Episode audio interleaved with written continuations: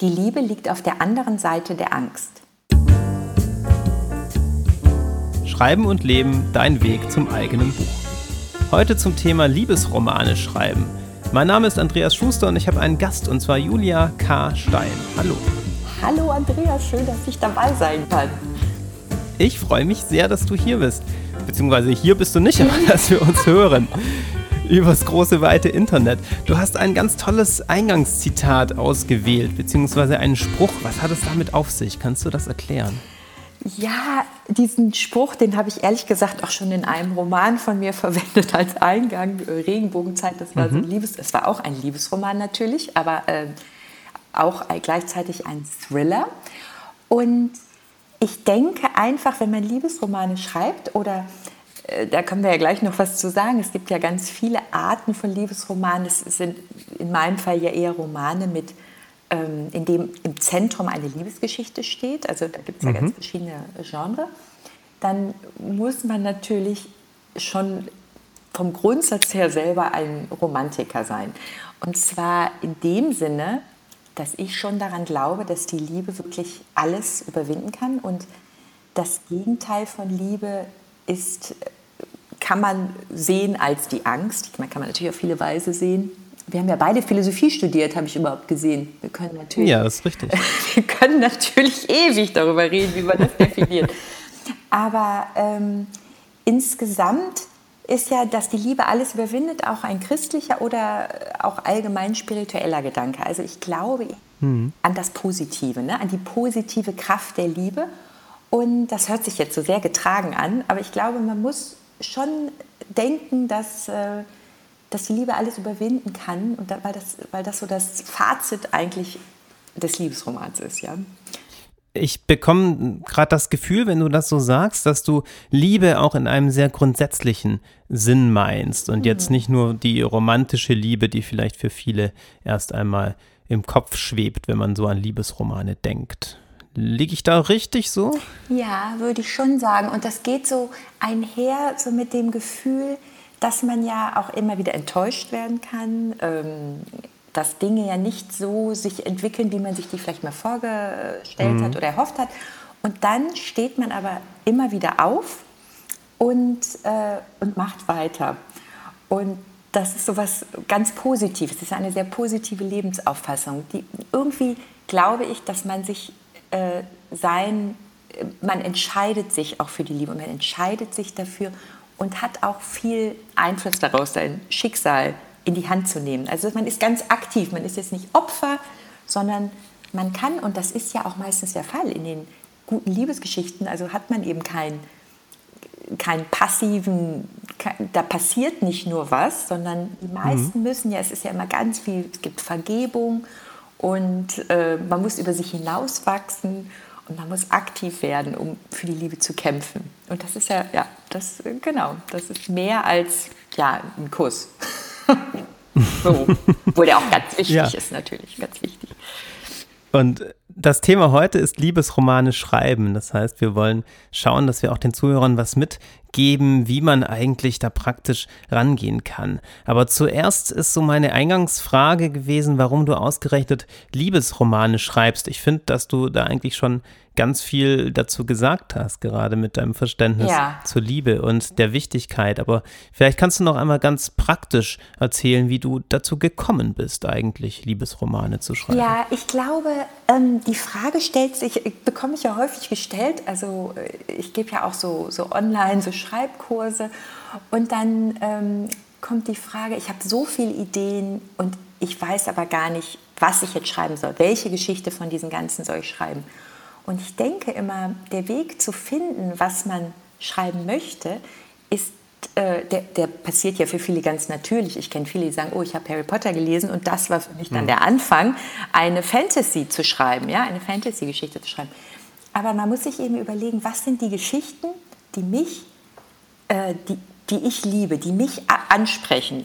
Und das ist ja, das ist ja bei jedem ganz anders. Und dann würde ich jetzt, also wenn man schon jetzt so ein bisschen äh, praktischer das angeht, muss man versuchen zu verstehen, wie diese Geschichten funktionieren und wie die es schaffen, dass man selbst von diesen Geschichten angesprochen ist. Also angesprochen, damit meine ich es, das sind die Geschichten, die man einfach liebt. Es gibt ja meistens mhm. auf dem, jeder hat ja auf dem Weg so seine Bücher, die einen, die einen geprägt haben, wo man einfach, wo man so diese Momente hatte, wo man äh, unheimlich viel mitgenommen hat und sich unheimlich inspiriert fühlte oder verstanden fühlte da sind wir schon mitten bei der Frage, wie man denn auf die Ideen dann eigentlich kommt für seine eigenen Projekte oder zu den Ideen, die einen dann so packen, dass sie einen nicht mehr loslassen. Du hast gerade schon erwähnt, dass man durch andere Bücher, durch andere Romane oder Geschichten inspiriert werden kann. Mhm. Ist das für mhm. dich so der Königsweg oder gibt es noch andere Möglichkeiten, die du empfehlen kannst oder auch aus deiner eigenen Schreibpraxis kennst? Ja, also ich meinte jetzt, wenn man so das Genre sucht, dann denke ich, kann man sich daran orientieren, in welches Genre mhm. das ist, wo man, wo man sich so wohlfühlt und kann das im Zweifel mhm. auch verbinden. Wenn man jetzt so ganz konkret einen, einen Anfang sucht, so sind das, ach, das ist, finde ich, immer extrem unterschiedlich. Du bekommst da bestimmt, oder ich habe es ja auch zum Teil mir angehört, schon deine äh, Podcast, bekommst mhm. ja auch sehr unterschiedliche Antworten. Das macht es so spannend. Ja, das macht es so spannend, ne? Aber ich glaube, das ist bei jedem Buch auch anders. Zum Beispiel ähm, gehe ich teilweise eben ganz charakterzentriert aus. Das heißt, ich sage, ich möchte eine Geschichte schreiben über ein Mädchen, die, in einem, die ihre Schwester aus Versehen umgebracht hat. Hört sich jetzt ganz schlimm an.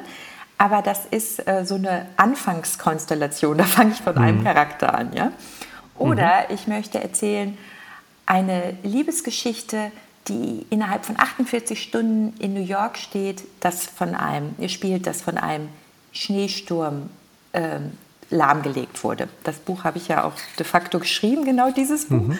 Und das ist natürlich inspiriert äh, von dem Sturm, äh, der in New York statt. Äh, vor zwei Jahren gab es da ja einen ganz schlimmen, äh, mhm. ganz schlimmen Eisschlag. gibt es ja immer wieder diese Blizzards, die dann wirklich innerhalb von kürzester Zeit die ganze Stadt lahmlegen.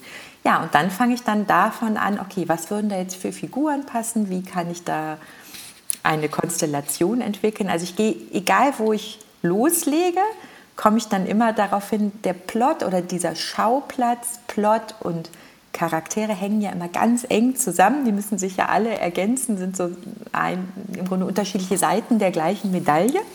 Und dann lege ich los. Aber das ist bei mir auch jedes Mal unterschiedlich, würde ich sagen. Hm, mir ist gerade so der Begriff Ideenkeim ja. im Kopf rumgeschwirrt, ja. als ich dir zugehört habe. Und zwar ja. Keim, also im Sinn von etwas, was aufgeht mhm. und was wächst genau. und woraus dann plötzlich ein organisches Gebilde entstehen kann. Ja, ich habe letztens hat eine Embryo das genannt. da habe ich auch gedacht, ja. Nee, das immer so zwar so dieses Embryo so in der Fruchtblase.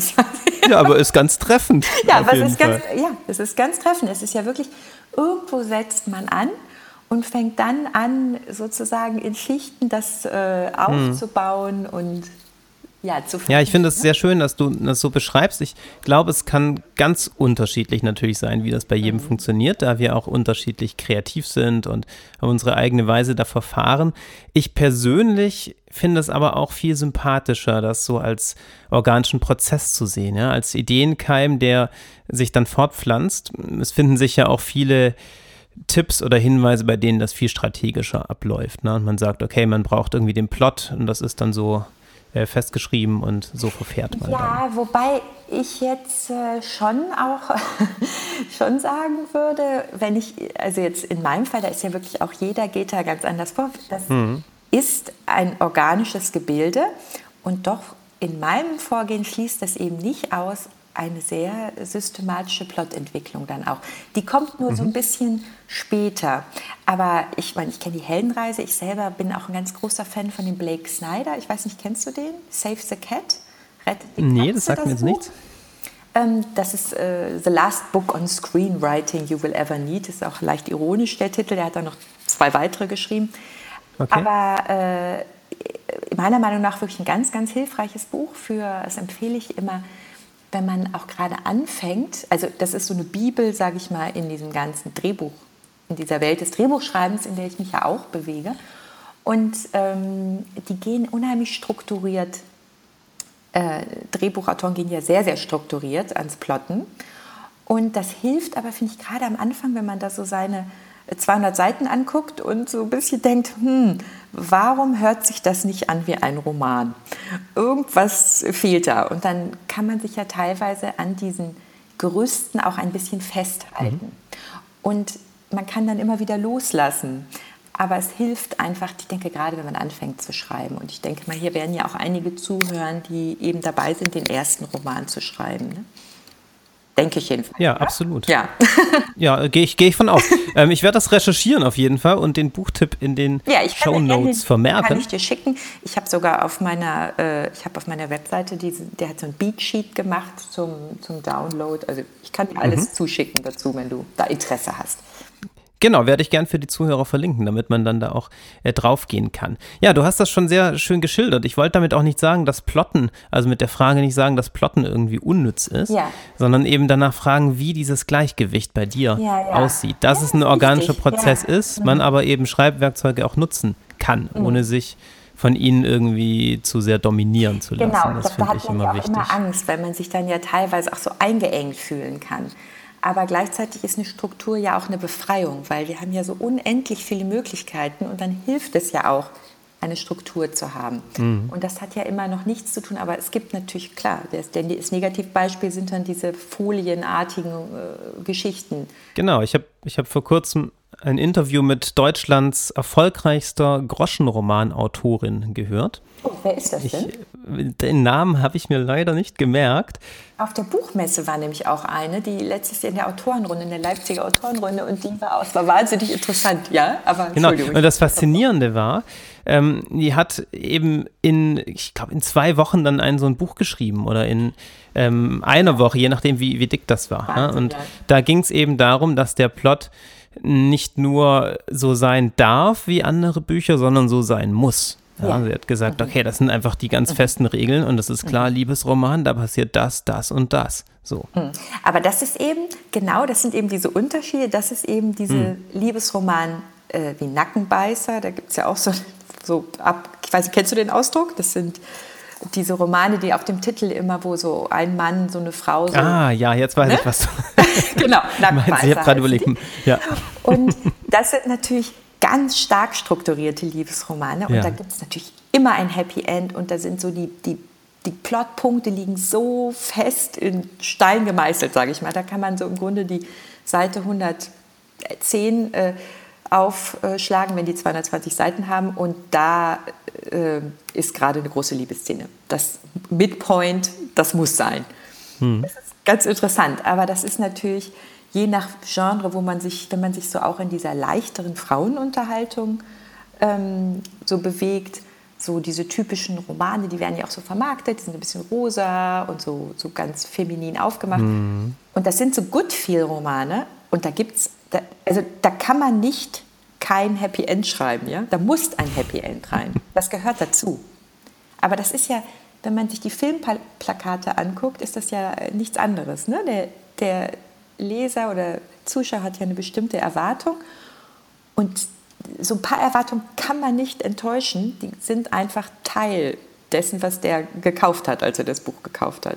Ich kenne von mir so dieses Gefühl, wenn ich diese Cover sehe und auch schon diese Farben und so antriggert, dass ich so eine gewisse, also ich möchte das gar nicht in die Hand nehmen. Das ist total und, in Ordnung. Ist total in Ordnung. Ich sage das nur so von, ja. von mir, ne? So die persönliche. Also für mich gibt es schon diesen Begriff ja. Kitsch, ja. der da von meinem geistigen Auge wie so ein Warnleuchten aufblinkt. Ja. Ja. Wie gelingt es eben nicht, in diese Richtung abzudriften, wenn man das jetzt nicht bedienen möchte? Das Genre ist total in Ordnung, wie ja. gesagt. Ne? Es ja. gibt eine bestimmte Erwartung und das äh, kann man als Unterhaltungsroman bedienen. Aber wenn man doch vielleicht etwas noch eigeneres schreiben möchte und nicht an diesen festen Mustern äh, so kleben, wie gelingt es, das zu vermeiden? Ja, das ist natürlich über das absolut Spannendste und das ist ja auch das, was Bücher überhaupt spannend macht. Ne? Zum Beispiel ähm, ja, also ich sage mal, diese Genre sind ja einfach für Verlage und Leser da, damit man sich orientieren kann und haben mhm. dann eben bestimmte Erwartungen. Aber Liebesromane gibt es natürlich auch ähm, es gibt ja Liebesdramen, wo, äh, ich meine, One Day, ich weiß nicht, zwei an einem Tag, ob das, das war ja ein sehr erfolgreicher Roman, wurde dann auch verfilmt. Hm. Kennst du den zufällig? Nee, du kennst dich wahrscheinlich in diesem Genre. Ich kenne mich nicht wahnsinnig aus im Genre Liebesroman, muss ich gestehen. Deshalb umso schöner, dass ich hier sein darf. Ja. Und ähm, da ist ja die Hauptfigur am Schluss gestorben, sehr ungewöhnlich. Mhm. Und ähm, aber es war immer ein Liebesdrama. Das ist einfach ein anderes Genre. Das ist eben, das, das hat, es war auch sehr anspruchsvoll geschrieben. Das ist ein ganz toller Autor, der das geschrieben hat. Und es wurde trotzdem eigentlich vermarktet so mh, hm, relativ nah dran an diesem, an diesem ja sehr lukrativen Unterhaltungsmarkt. Da muss man sich ja nichts vormachen. Ich glaube, also früher weiß ich noch Harlekin, das ist so der USA-Vertrieb von diesem Groschenroman. Das sind mhm. 55 Prozent des Buchmarktes besitzt er, ja.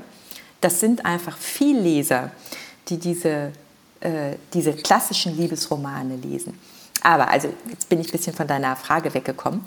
Um nicht ins Klischee zu driften, denke ich, was so ganz wichtig ist, ist, dass man sich ganz klar ist, was die Klischees sind. Und einige Erwartungen, Erwartungen sind ja auch da, um die zu brechen.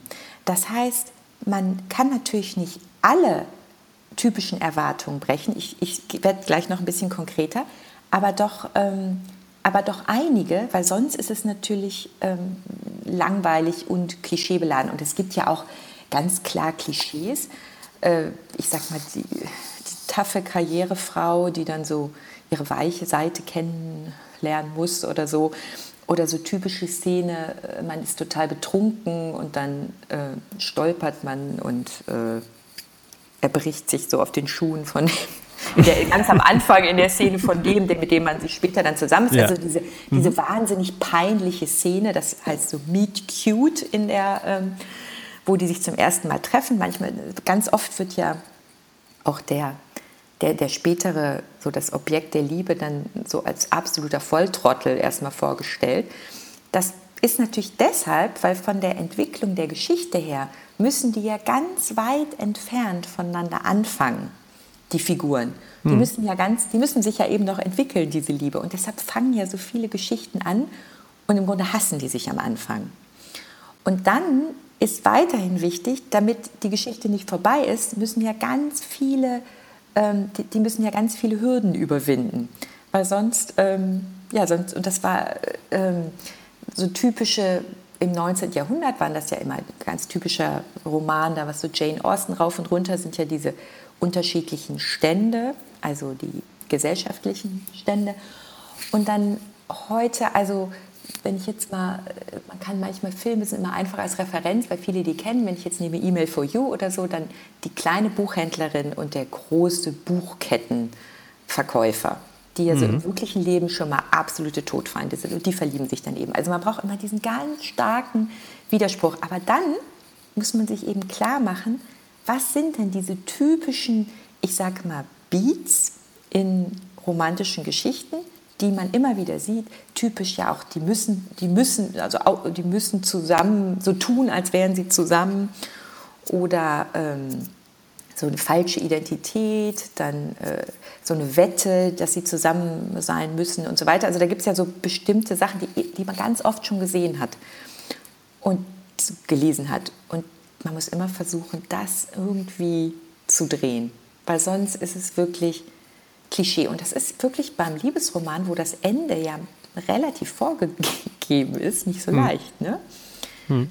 Ähm, was könnten da noch so ganz handwerkliche Tricks sein? Du hast gerade schon gesagt, wichtig ist, die Regeln kennen als erstes Mal. Ja, das ist wichtig. Dann haben wir die Möglichkeit, mit den Regeln zu brechen. Ja, aber indem wir natürlich Erwartungen auch aufbauen, zum Teil auch bedienen und zum Teil dann kreativ damit umgehen können, ja, indem sich das dann vielleicht nicht erfüllt und ganz anders läuft. Dann hast du noch so erwähnt, es ist auch wichtig, jetzt nicht in die Rollenklischees zu verfallen. Ja? Das heißt, vielleicht auch einfach ein bisschen aktueller zu schreiben und zu überlegen, was sind vielleicht Männer- und Frauenbilder, die ein bisschen genau. bekommen sind. Gibt es noch weitere so ganz handwerkliche Tricks, wie du jetzt verfahren würdest, um nicht genau die ähnlichen Szenen nochmal hm, Genau, ich glaube, das hängt dann schon so damit zusammen, dass ja diese, dieser Plot, der muss ja von innen heraus entstehen, das heißt aus den Figuren heraus. Und wenn man die Figuren wirklich in die Tiefe entwickelt, und das ist eben das Besondere beim Liebesroman äh, oder bei, ja, bei jeder Geschichte, wo eben eine Liebesgeschichte in, im Zentrum steht, hat man ja zwei Hauptfiguren. Also wenn man so von der Heldenreise jetzt ausgibt, ist das ja eine äh, Hauptfigur.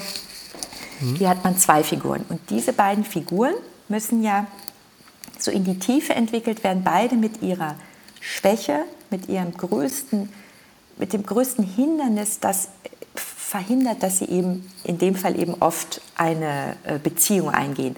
Und wenn ich jetzt hier von Liebesgeschichten spreche, also bei dichteren Geschichten, sage ich mal, bei Thriller, Mystery, Histor äh, historisch, was auch immer, gibt es ja teilweise auch eine starke hm. Liebesgeschichte.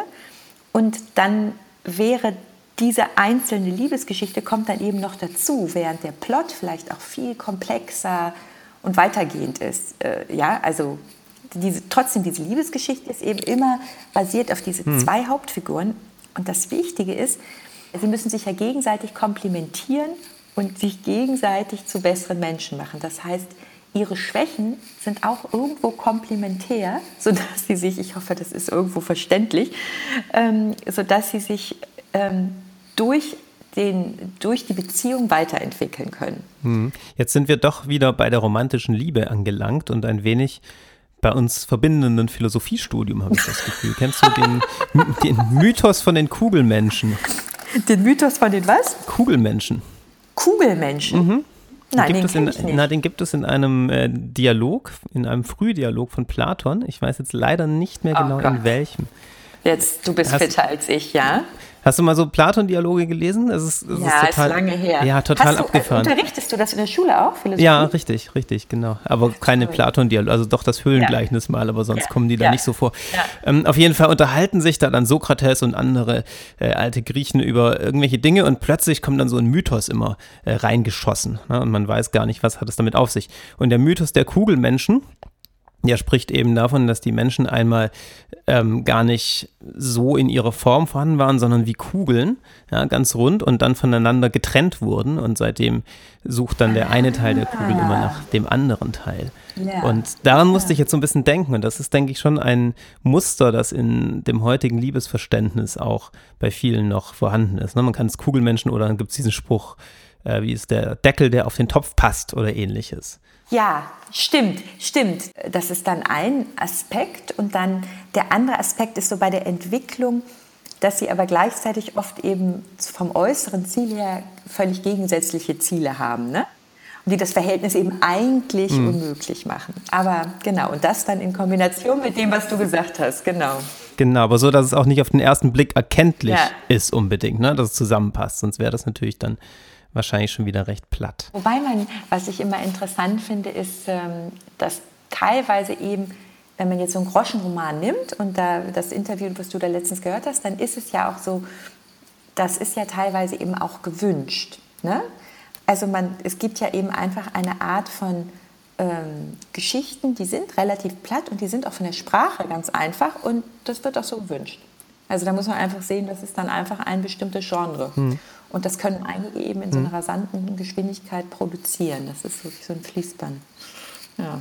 Aber jeder findet ja auch sein eigenes, wo er hin möchte. Also ich schreibe halt wahnsinnig gerne Liebesgeschichten, aber ich hoffe natürlich immer, ich, ich hoffe natürlich immer, denen viel Tiefe zu geben und irgendwo ja auch was mitzugeben, noch mehr Lebensweisheit oder dass also einfach das Ergebnis, das endet eben nicht im Kuss, sondern es endet es endet in einer Geschichte, die, ein, die einen Endpunkt, Endpunkt hat, der darüber hinausgeht, über diesen Kurs, sage ich jetzt mal. Ja, sehr schön. Da sind wir bei so einem persönlichen Erkenntnisgewinn auch, ja, wenn du das so sagst. Und der Frage, was bedeutet Schreiben eigentlich ja. für einen selbst? Ja, ja große Frage, ja. Du hast dich ja auch auf äh, ganz andere Weise mit Literatur auseinandergesetzt, und zwar wissenschaftlich. Wie würdest du das im Verhältnis zueinander sehen, wenn du jetzt beschreibst, dass dann noch mehr dahinter steckt und das eben nicht nur der Kuss ist, sondern noch mehr. Wie steht das Schreiben im Verhältnis zu einer wissenschaftlichen Beschäftigung mit Literatur für dich? Ja, also das ist ganz interessant, weil natürlich am Anfang, und das kannst du bestimmt nachvollziehen, oder bin ich mal gespannt, ob du das auch so empfindest, am Anfang, also Philosophie studiert, dann habe ich eben über äh, Literatur des 19. Jahrhunderts promoviert. Und am Anfang war es mir fast unangenehm, dass ich jetzt aber Romane schreibe mit rosa Herzchen, sage ich mal. Ne? Mhm. Und weil das ist ja so eine starke Diskrepanz und natürlich von der wissenschaftlichen Seite oder akademischen Seite und dann auch mit was, für, was da als Literatur gilt und was nicht als Literatur gilt, natürlich letztlich völlig inakzeptabel, solche, solche Romane. Aber da muss man ja dann irgendwo auch drüber hinweggehen. Und ich zum Beispiel wirklich, äh, ich hatte ja ursprünglich auch überlegt, ein Nora Ephron-Zitat äh, zu benutzen. Das ist, die, ähm, das ist die Drehbuchautorin von You've Got Mail, also Email for You und When Harry Met Sally. Mhm. Das sind ja so bekannte äh, Geschichten, die aber eben meiner Meinung nach gleichzeitig sehr intelligent sind, sehr äh, einen guten Witz haben und Nora Ephron insgesamt eine ganz tolle, interessante Person gewesen, sehr ja, intellektuelle Größe eigentlich in, in den USA, die ist ja leider gestorben.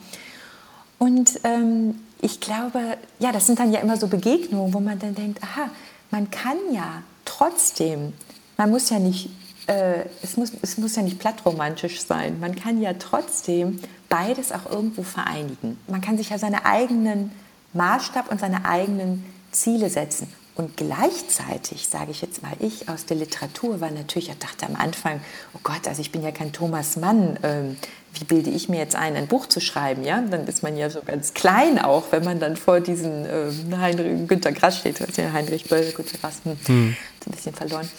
Aber ähm, ja, aber man muss dann eben, ja, jeder kann schreiben, jeder, man macht es so gut man kann, man findet so seinen eigenen Weg und das ist ja auch das Spannende. Also diese Individualität, ich meine, du hast ja hier auch diese ganz unterschiedlichen Ansätze hier bei deinen Interviewpartnern, ähm, wie die da hingekommen sind. Ja, absolut. Vielen herzlichen Dank für diesen Einblick in dein Schreiben und vor allem auch für die vielen, vielen Tipps, für unsere Zuhörer. Und noch eine letzte Frage zum Abschluss. Gibt es etwas, was du ihnen unbedingt mitgeben möchtest, vielleicht denen, die jetzt selbst Lust bekommen haben, sich im Genre Liebesroman zu versuchen? Einerseits strukturiert zu plotten und äh, sich wirklich genau zu überlegen, was die Figuren sind und was sind die Hindernisse, die zwischen ihnen stehen, wie wachsen die und so. Also das nicht so auf die leichte Schulter nehmen, dann aber diese ganzen strukturierten Überlegungen, Plot und so weiter, alles vergessen, sich 20 Minuten die Uhr stellen, also so Pomodoro-Technikartig und, äh, und einfach schreiben. Und denn letztlich muss man zurückfinden, ja, wenn man schreibt, muss man diese ganze rationale Seite ausschalten und so in einen Fluss kommen, sich alles erlauben mhm. und, äh, und dann im Unterbewusstsein arbeitet der Rest. Alle die Vorarbeit, die ist irgendwo noch da. Aber wenn man sich die ständig vor Augen hält, wenn man also so einen Roman schreibt dann, und dann denkt, oh Gott, und jetzt muss dieser Plotpunkt kommen und so, äh, ich glaube, da wird das Ergebnis, äh, wirkt dann eben irgendwann strukturiert. Und das kommt nicht mehr aus diesem, aus diesem tiefen, kreativen, aus dieser tiefen kreativen Quelle, an die ich ja letztlich doch glaube, dass sie eben in uns drin ist. Aber nur das rationale Gehirn, das muss man dafür ausschalten. Ja, vielen Dank. Das ist nochmal schön auf den Punkt gebracht, das Gleichgewicht zwischen Struktur und Schreibfluss, den wir alle so sehr brauchen. Viel Spaß beim Ausprobieren und bis zum nächsten Mal.